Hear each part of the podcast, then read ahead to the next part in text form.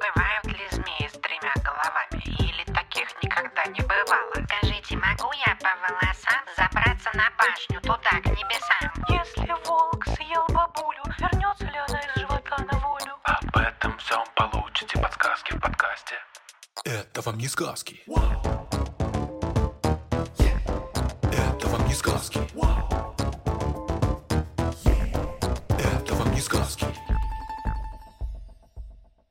Всем привет! Это подкаст «Это вам не сказки».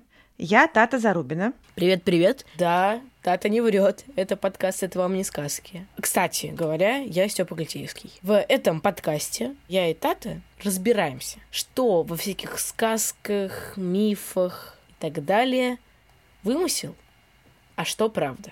Сегодняшний наш вопрос – могут ли быть у животных короли? Этот вопрос возник у Наташи Даниловой, 9 лет, от прочтения стиха Тараканища. Степ, давай э, расскажем всем, что там происходит и почему мог возникнуть такой вопрос про королей. Начинается э, сам стих Тараканища с того, что всякие веселые звери на разных транспортных средствах куда-то едут. Они очень довольные, веселые, кто-то там что-то ест, кто-то там вверх тормашками вообще едет на хромой собаке. Но в какой-то момент их прекрасную поездку обрывает огромный, усатый, злобный таракан. Ужас. Просто ужас. Он сказал бедным животным, что они будут должны приносить своих собственных детишек, чтобы этот огромный плохой таракан их съедал. Ужас. Приносите мне звери ваших дедушек, и я их сегодня за ужином скушаю. Что-то такое там было. И все звери как бы не хотели этого делать, но учитывая то, что он страшный и сильный, пришлось слушаться. И вдруг, а вот что было в конце, самый жесткий момент, полный экшена и всего, что только можно, я раскрывать не буду, мало ли кто-то не читал. Может быть, такие люди есть среди наших слушателей. Вполне, почему бы и нет.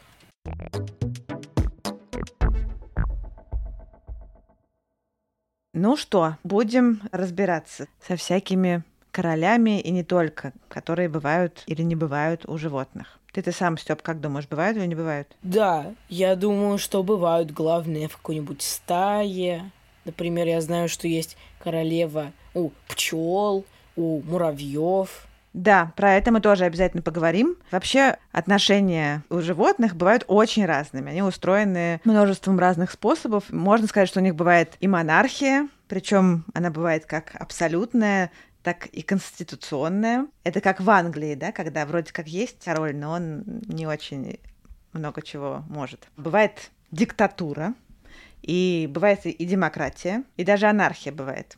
Когда все делают, что хотят но приходится все равно как-то договариваться. В общем, много разных способов у них организовывать свое сообщество, и большинству из них люди даже названий никаких не придумали. Но начать, наверное, нужно с того, что вообще-то животные далеко не всегда собираются в кучки, да, они могут быть индивидуалистами, да, они могут жить одиночно или семьями, стараться не пересекаться с другими своими сородичами, охранять свою территорию от чужаков, и тогда у них никакого главного может и не быть. А бывает наоборот, что когда животные социальные, они живут вместе, группами, а еще бывает, когда они живут то так, то сяк. Например, разные птицы летом могут охранять свои территории от чужаков, и когда они размножаются, живут парами, а зимой собираться в стаи и жить большими компаниями. Но в тех случаях, когда животные живут группами, семьями или большими стаями и стадами, выстраивается какая-то система взаимоотношений. И иногда в группе выделяется кто-то главный или это еще называется доминирующая особь, да, какая-то. И, соответственно, бывают подчиненные.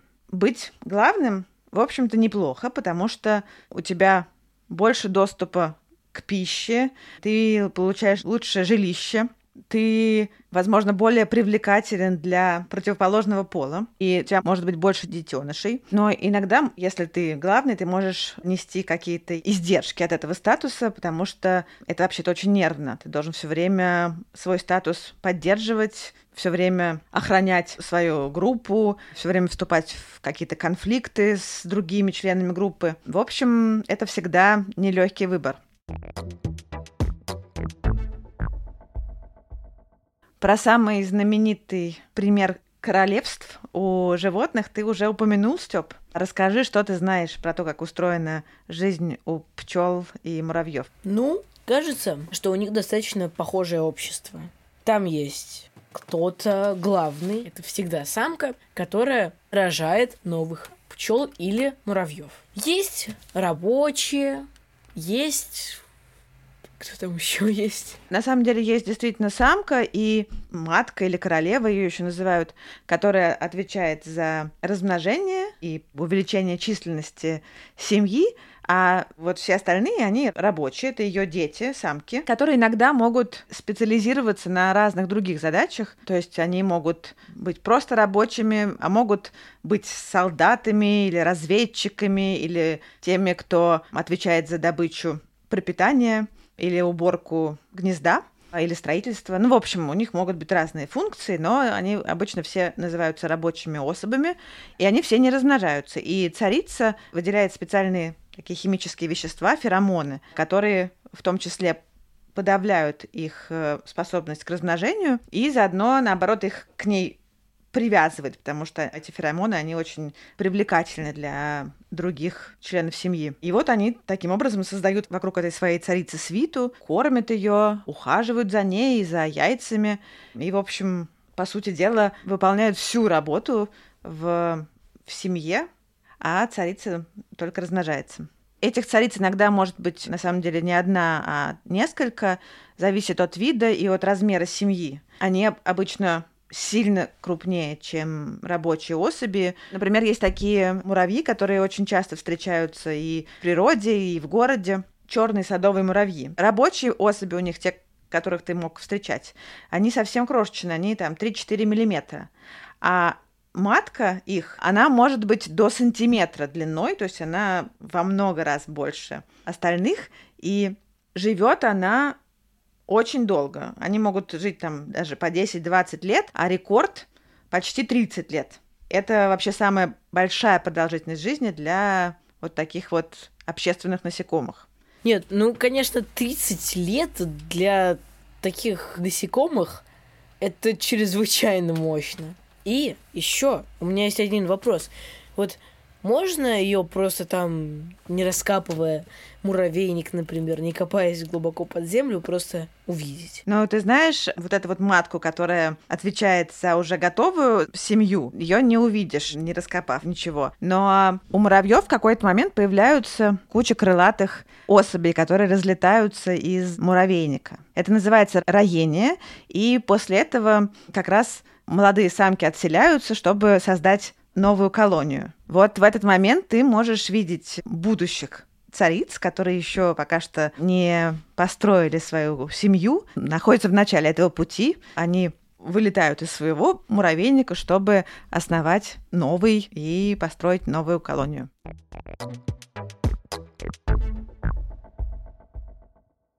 Мы с тобой обсудили, что так бывает у муравьев и у пчел. Также примерно устроены семьи у термитов и у некоторых ос.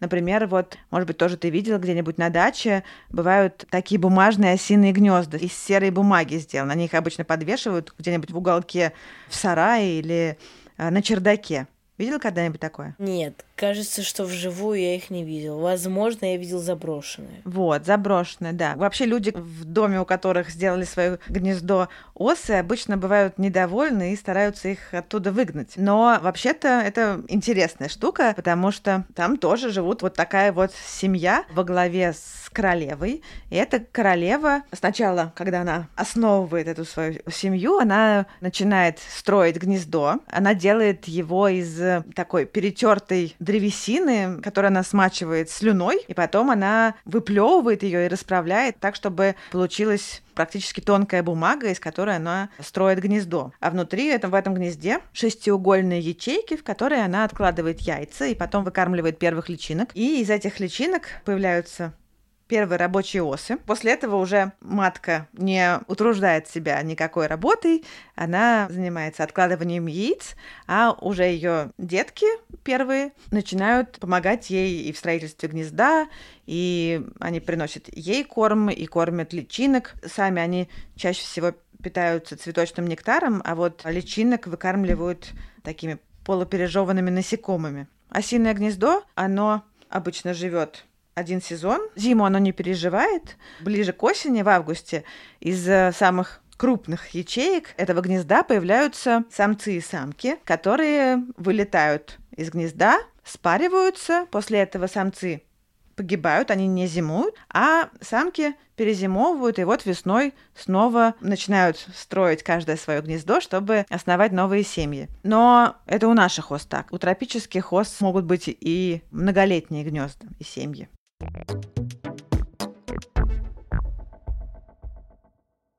Да, вот пока что идет речь, да, только про насекомых. Так что насчет всяких не насекомых? такие взаимоотношения, когда есть одна главная королева, которая только откладывает яйца и, в общем, больше ничего не делает, управляет всеми остальными, а остальные сами не размножаются и посвящают себя заботе о семье, Такие животные называются эосоциальными, истинно социальными. У них очень строгое разделение обязанностей. Причем эти королевы, они отличаются даже по внешнему виду, да, они крупные и живут долго. И это бывает вообще-то очень редко. Таких примеров в животном мире очень немного. И больше всего их у насекомых. Но есть некоторое количество исключений. Например, бывают такие раки, которые устраивают свои колонии в живых губках. Все остальное у них очень похоже. У них тоже все члены семьи — это потомки царицы. Они тоже все самки, как и у муравьев, и у пчел и ос. А еще такая система есть у млекопитающих. И здесь самый известный пример — это голый землекоп, про которого ты наверняка знаешь, Степ. Да, знаю. Это такой африканский роющий грызун, который устраивает норы глубоко под землей, и семья у него тоже состоит из царицы, главная размножающаяся самка. У нее есть несколько мужей, ну, может быть, два-три, и несколько десятков рабочих самок и самцов тоже. То есть там не такое женское сообщество, как у пчел и ос, но тоже никто, кроме главных особей, не размножается.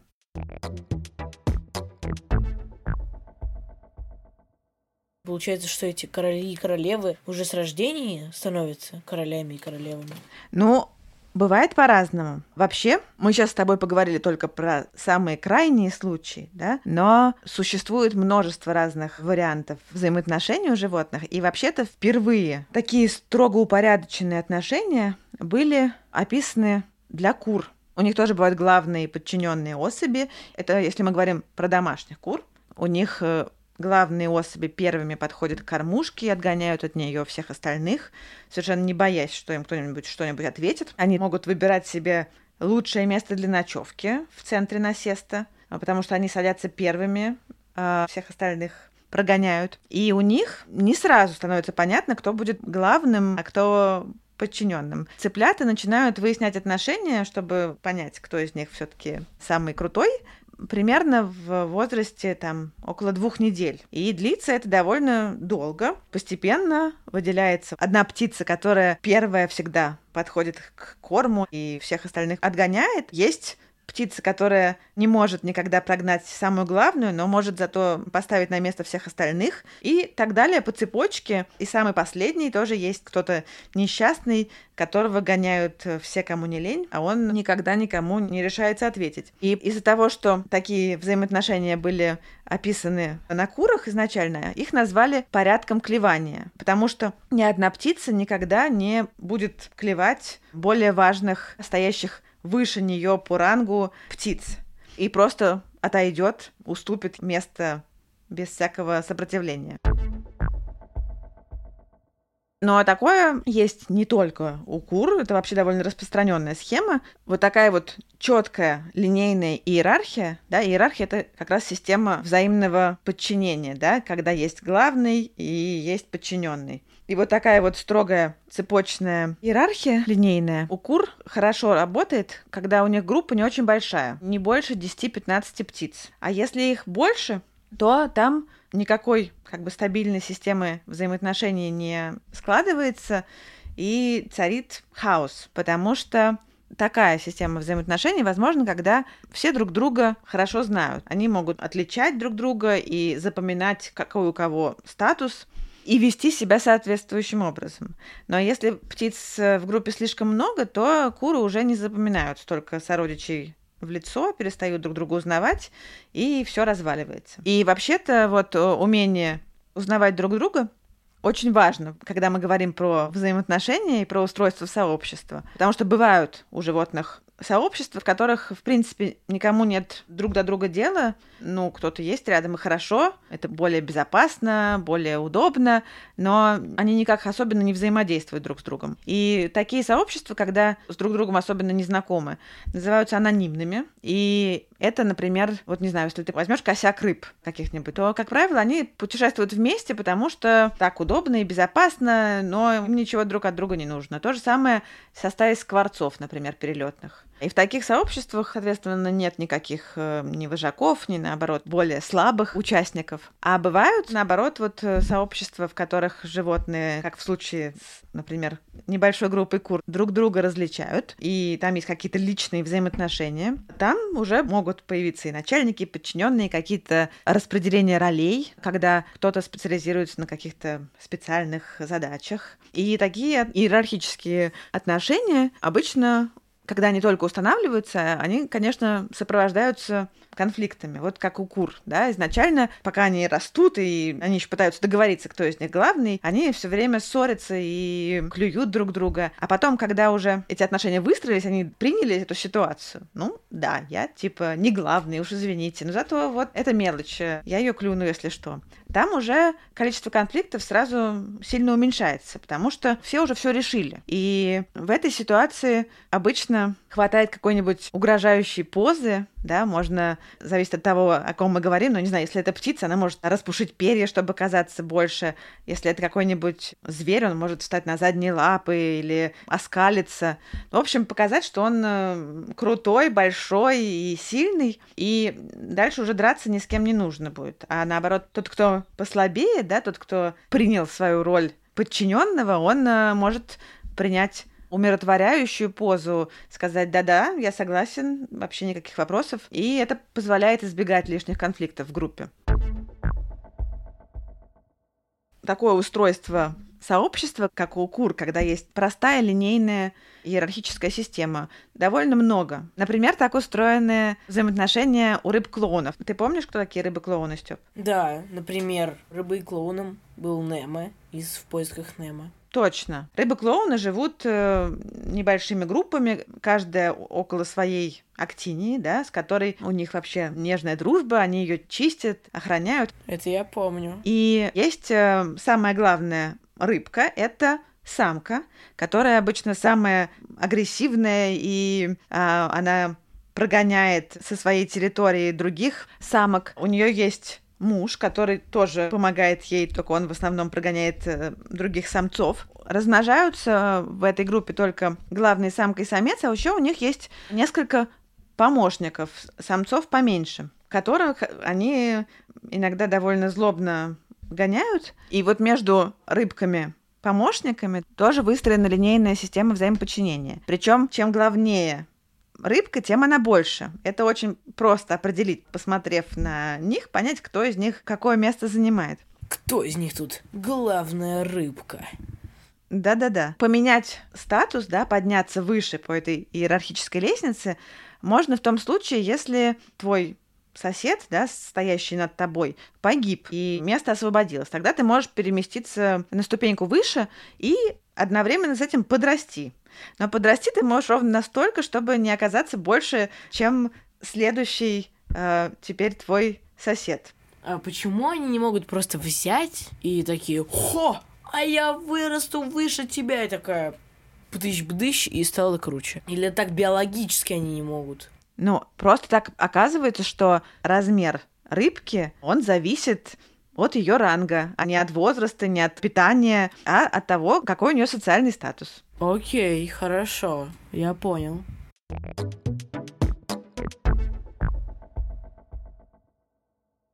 А у волков все устроено так же? То есть у них такая же иерархия или нет? Ну, у волков не цепочка, а скорее такая двухуровневая система, да, у них есть очень сильно выделяющаяся главная пара, да, это единственная тоже пара, которая размножается, и большая часть семьи волчьей — это ее потомки, получается, они все родственники, но иногда, кроме потомков главной пары, бывают еще чужаки, которых время от времени семья может приютить. И вот вся семья, да, несмотря на то, что там есть другие самки и самцы, они не размножаются, и все вместе ухаживают за волчатами старшей пары, ну, как правило, соответственно, это их братья и сестры. На самом деле, мне кажется, в волчьей семье очень какие-то трогательные взаимоотношения, хотя у них тоже бывают, конечно, разборки, и бывают, что как раз лидеры семьи могут и поменяться. Но, тем не менее, они все равно остаются как правило, в семье, и волки ухаживают не только за маленькими волчатами, но и за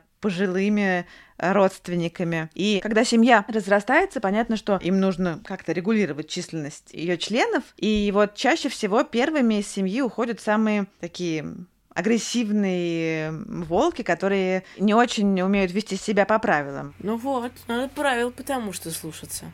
Да. И вообще в волчьей семье обычно они могут выяснять отношения, могут пытаться решать, кто в семье главный, и эти главные могут иногда меняться, но все это происходит бескровно и без настоящих конфликтов. А еще у волков и вообще, на самом деле, у разных других млекопитающих бывают распределения обязанностей в семье, и чаще всего это то, какую роль, да, какие задачи будет решать та или иная особь, зависит очень сильно от каких-то ее индивидуальных особенностей, ее опыта. У кого-то лучше получается ухаживать за детенышами, у кого-то лучше получается охранять территорию, и вот так они тоже распределяют задачи. Кстати, то же самое известно про бродячих собак, у них тоже есть разные функции. И еще очень интересно это, например, у бобров устроено. У них их семья обычно состоит из нескольких особей, 5-8. И тоже это главная пара, ее старшие дети и малыши, которые вот появились в этом году. И старшие дети, они помогают родителям, в том числе они могут помогать в разных задачах. Они могут помогать им строить хатки, могут помогать им заготавливать корм, а некоторые берут на себя функцию нянек, потому что за малышами нужно следить. Они еще в первое время не очень хорошо плавают и могут, если выплыли из хатки, например, потом не найти вход или захлебнуться. И чтобы этого не произошло, за ними следят бобры-няньки. Бобры вообще хорошие существа.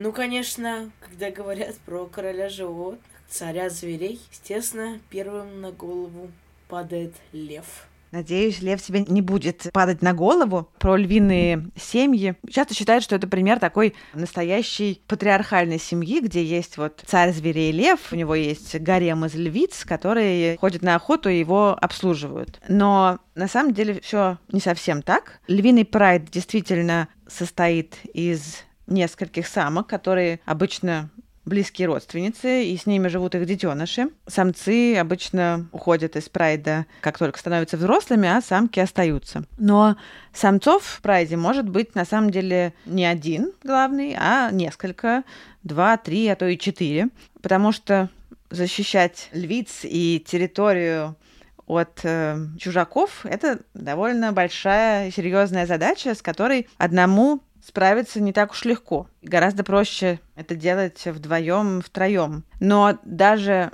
так жизнь короля льва не сладка и недолговечна, потому что правит он в прайде недолго, редко он остается больше, чем пару-тройку лет королем своего прайда, потом приходит э, какой-нибудь новый молодой лев и прогоняет его, более того, убивает его детей и становится новым королем. И часто молодые львы устраивают такие коалиции, чтобы изгнать старого старого короля льва, они объединяются, приходят вдвоем и становятся вдвоем королями и дальше как-то по-своему решают, кто из них остается главным, кто подчиненным. Иногда они довольно долго остаются равноправными, но, в общем, им тоже приходится как-то объединяться. Они могут против новых львов, которые пытаются захватить этот пост, тоже вдвоем идти. Могут, да. Ну, дальше вопрос, кто победит. Да. Но вообще-то задача царя зверей метить и защищать территорию, отгонять чужаков или драться с ними, не пускать туда других львов и конкурентов, и делать это вдвоем гораздо удобнее, чем одному. Слушай, Тат, а вот получается, что какие чужаки, от которых надо защищать племя, бывают у львов? Ну, главный враг львов это, конечно, гиена клан Гиен и прайд Львов, они занимают более-менее одну территорию, у них часто возникают конфликты. В первую очередь, конечно, из-за еды. И обычно, если лев и гиена встретятся один на один, то лев крупнее, он победит гиену, но вообще-то львы немножко, мне кажется, побаиваются гиен, потому что гиены, у них очень мощная челюсть, они едят мясо вместе с костями, у них укус очень-очень сильный. А еще, э, как только между гиенами и львами начинаются какие-то терки, то гиены начинают дико громко хохотать и созывать своих сородичей на помощь. А дальше все зависит от того, кого окажется больше, львов или гиен. Но на самом деле, если лев-самец решит вмешаться, он начнет выяснять отношения с главной самкой гиен, то он, скорее всего, ее победит. И после этого в клане у Гиен может начаться неразбериха, борьба за власть. Скорее всего, в результате количество Гиен в клане уменьшится. Льву это конечно, выгодно. И если гиен станет немного, то они будут меньше пересекаться с львами, и на какое-то время количество конфликтов э, сильно уменьшится. То есть получается, что у гиен самка главная? Да пятнистых гиен э, главные практически всегда самки. У них, у самцов и у самок отдельная иерархия, но самки даже с низким положением и детеныши, у них статус выше, чем у самцов. И у гиен э, так все устроено, что когда молодые гиены подрастают, они обычно занимают положение, следующее за своей матерью. А самцы, они уходят в другой клан не остаются. И дальше, как бы, если их примет новый клан, то они в нем займут самое низкое иерархическое положение. У самок борьба за власть начинается еще в детстве. Они устраивают настоящие драки, совершенно не шуточные и нередко со смертельным исходом. И если в результате драки более слабая самка погибает, то статус сильный повышается. Ну и, и дальше у них довольно все сложно устроено. Например, если кто-то нападает на детеныша, и если этот кто-то находится ниже по статусу, чем мать этого детеныша, то она может заступиться. А наоборот, нет. Но все конфликты, как правило, происходят э, вот между самками молодых самцов. Самки не гоняют, им просто до них нет никакого дела. И интересно, что у пятнистых гиен в этих их довольно жестких и агрессивных взаимоотношениях появляются такие коалиции и отношения, которые очень похожи на дружеские, и они очень, на самом деле, как оказалось, важны для определения этого самого статуса. Оказалось, что чем больше у какой-нибудь гиены друзей, тех, кто может ее в случае чего поддержать, тем больше вероятности, что она в случае конфликта выйдет из него победительницей, если этот конфликт будет с менее общительной гиеной, у которой друзей меньше. И, видимо, именно по этой причине самки оказываются главнее, чем самцы, потому что они остаются в своем клане, в своем кругу, в котором у них есть поддержка и друзья, а самцы, они меняют семью и всегда оказываются чужаками. У них нет поддержки. Ну, конечно, звучит логично но так жестковато. Типа, у тебя нет друзей, ты изгой, и ты как бы никто еще к тому же. Да, по-моему, это очень неожиданно, да, когда ты думаешь про гиен, что так это может быть устроено.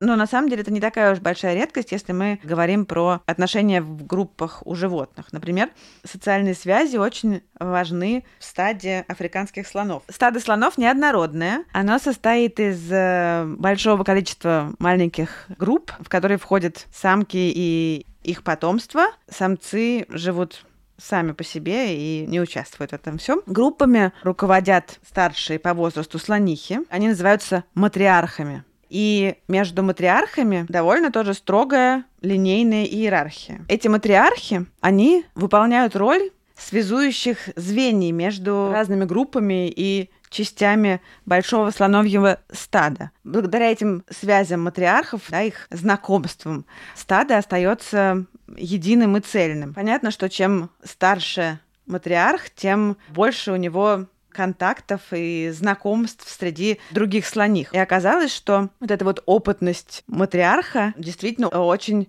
важна для выживания и успешного размножения слонов. Потому что, например, если группой управляет опытная старая самка, то она не будет э, волноваться, да, если услышит звуки знакомых слонов, она поймет, что это друзья, а если она услышит звуки незнакомцев, чужаков, то она подготовит стадо к обороне, и они смогут дать им своевременный, достойный отпор, если что. А вот молодые самки, которые не очень э, хорошо умеют ориентироваться и отличать знакомых от незнакомых, они часто зря поднимают тревогу, даже когда мимо проходит какое-то дружественное стадо. Ну, это как бы, конечно, надо очень хорошо уметь отличать своих от э, не своих. Да, чем матриарх старше, тем больше у нее знакомых в стате. И есть такая проблема, что матриархов довольно часто убивают браконьеры, потому что они охотятся за бивнями, и понятно, что у старых слоних бивни больше. И тогда стадо остается без старой слонихи, матриархом становится дочь этой слонихи, которая более молодая и менее опытная, и по идее, это должно сильно нарушать структуру слоновьего сообщества, но оказывается, что вот новый матриарх, да, она получает эти связи по наследству от матери. Она, если матриарх погибает, ее дочь занимает ее место и начинает заводить дружбу с теми же слонихами, с кем дружила ее мать. Так, чтобы тоже стать вот этим вот связующим звеном, на котором держится структура стада. Ясно. Ну, Неплохо, конечно. Но обидно, очень обидно, грустно и ужасно. И вообще, в общем, что браконьеры убивают матриархов, но круто, что их дочери так вот способны хорошо управлять стадом.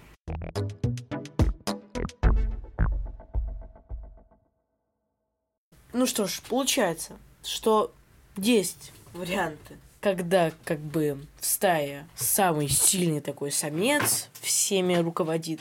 Есть варианты, когда самая старая и умная самка. Есть варианты, когда самка, у которой больше всего друзей, большое общество. И, в общем, много каких схем. Например, бывает самая еще такая мощная, большая самка, которая вообще всех родила там в улье или в муравейнике. Ну да. А, бывают Например, еще какие-нибудь схемы? Ну да, вообще схем еще бывает миллион. Ну, на самом деле, просто животные все разные, отношения у них в группах очень сильно могут отличаться. Мы сейчас с тобой обсудили, наверное, какие-то самые распространенные, может быть. Но самые разнообразные взаимоотношения, наверное, бывают у приматов. Мы сейчас с тобой не сможем обсудить все варианты, но про парочку я бы сказала. Например, у павианов гамадрилов. Ты знаешь, что такие гамадрилы? Да, гамадрилы это такие обезьяны. Гамадрилы это такие африканские мне кажется, лохматые довольно обезьяны. И живут они большими группами, которые состоят из иногда нескольких сотен гаремов. Что такое вообще, в принципе, гарем у гамадрилов? Гарем — это тоже такая группа, во главе которой стоит такой крутой самец. У него может быть несколько жен, штук 10-12 которых он очень жестко охраняет, не дает им э, от себя уходить никуда далеко, прямо следит, чтобы они всегда были рядом. В этом гареме все самки более-менее равноправны, но кроме главного самца и самок и детенышей, в гареме есть еще один такой самец-последователь, который, как правило, бывает сыном или э, внуком лидера. И несколько таких гаремов, которыми руководят родственники. Они объединяются в кланы. И дальше в этих э, кланах среди лидеров тоже есть четкая линейная иерархия. У них тоже есть главный и тот, кто менее главный и тот, кто занимает самое низшее положение. И дальше уже эти кланы тоже объединяются в группы, которые, ну, они на самом деле уже менее связаны между собой, они собираются вместе обычно только на ночевках. У других обезьян, довольно близких родственников гамадрилов, тоже павианов, павианов Гелада, сообщество, на первый взгляд, выглядит очень похожим на гамадрилов. У них тоже есть гаремы, но внутри все устроено по-другому, потому что в гареме все самки родственники, и на самом деле у них царит матриархат. Эти родственные самки образуют очень сплоченную группу и, по сути, всем заправляют. И самцу приходится с ними считаться. И именно они оценивают самца по тому, как он охраняет территорию, как он за ними ухаживает, как он их чистит. Ну и если что-то пойдет не так, если им что-то не понравится, они могут э, его прогнать несмотря на то, что вообще-то самцы гораздо крупнее самок. И, но дальше все оказывается похожим, потому что гаремы объединяются в коалиции, и в этой коалиции тоже самки оказываются хорошо знакомыми. И среди них тоже формируется иерархия, которая в основном зависит от возраста. То есть чем старше, тем главнее.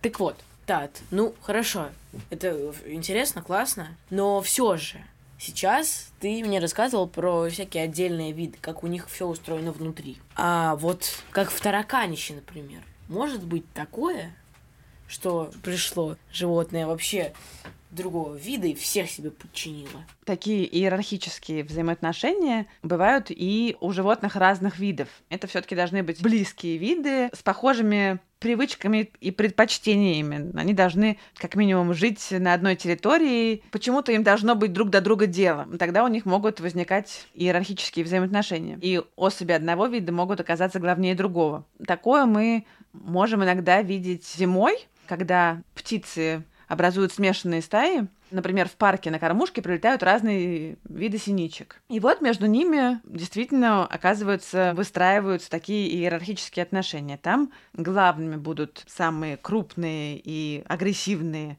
большие синицы.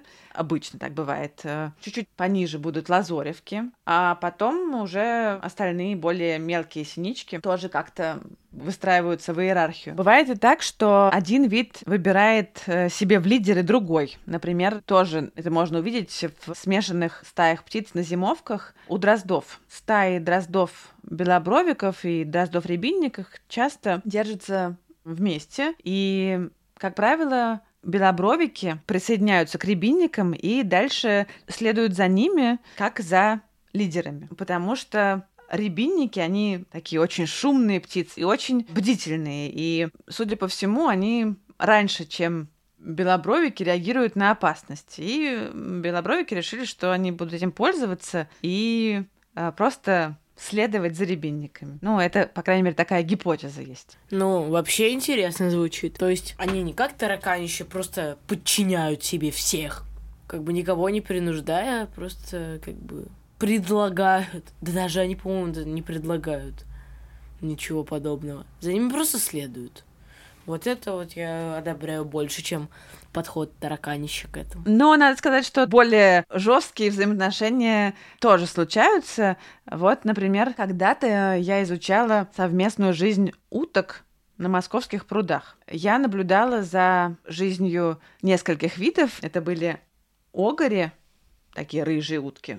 Видел когда-нибудь? Рыжие утки, ну, возможно. Этих уток сейчас вообще очень много в Москве, и особенно зимой, когда они, наверное, самые яркие объекты в серой Москве, они, мне кажется, очень заметны. Вместе с огорями на моих прудах жили гоголи. Это такие маленькие утки, у них самцы черно-белые, а самки черно-коричневые, я бы сказала. А, и кряквы. Крякв ты, наверное, знаешь, такие самые обычные уточки наши. Я пыталась понять, как же устроены взаимоотношения между этими тремя видами. Зимой они спокойненько живут все вместе в стаях, но меня интересовало, как устроена их жизнь, когда они разбиваются на пары, чтобы выводить потомство. Утки обычно в то время, когда они водят выводки, не охраняют свои территории и спокойно сосуществуют с сородичами. Но некоторые все-таки территории защищают. И это в том числе огори и гоголи. Кряквы исключительно дружелюбные птицы и готовы сосуществовать с кем угодно, если их никто не трогает. И еще у огарей есть такая необычная особенность для уток, что у них выводок водят оба родителя. Это как бы часто бывает у гусей, а вот у уток нет. У уток обычно с выводком остается только самка. И самцы огарей, самки тоже, но вот самцы особенно, агрессивные и очень строго охраняют границы своей территории, прогоняют оттуда всех других водоплавающих птиц. У гоголей выводок и территорию защищают только самки. В общем, оказалось, что, несмотря на то, что они тоже это делают очень э, качественно и тщательно, с огарями им никак не справиться. Ну вот, и если на пруду оказывались и огори, и гоголи кряквы со своими выводками, то огори точно выполняли роль тараканищ, потому что они, особенно если пруд был небольшой, если они могли его полностью контролировать, то они прогоняли оттуда всех. В крайнем случае кто-то мог э, прятаться в зарослях у берега, но, в общем, спокойной жизни никому не было. Если водоем был побольше, и огори не претендовали на весь пруд, то там могли жить и кряквы, и гоголи, но в этом случае уже гоголи начинали гонять крякв. У них тоже выстраивалась такая иерархическая система, что самыми главными на прудах оказывались огори, которые всех строили и оттесняли к краям. Дальше свой характер могли показать э, гоголи, которые не смели сопротивляться огарям, но зато могли прижать крякв, если что, а кряквы как раз спокойно, ну, то есть они, если их прогоняли, они прогонялись, но между собой э, вполне жили дружно и никого не трогали. В общем, да, в этой истории было свое тараканище.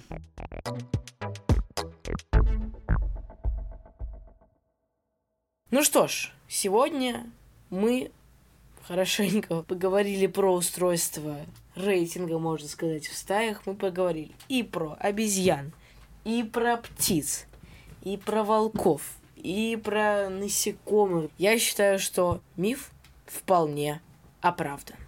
Ура! Ура! Кстати говоря, подкаст всеми любимый Витю видел продолжился. В этом подкасте говорится про птиц. По-моему, очень интересно. Всем рекомендую послушать.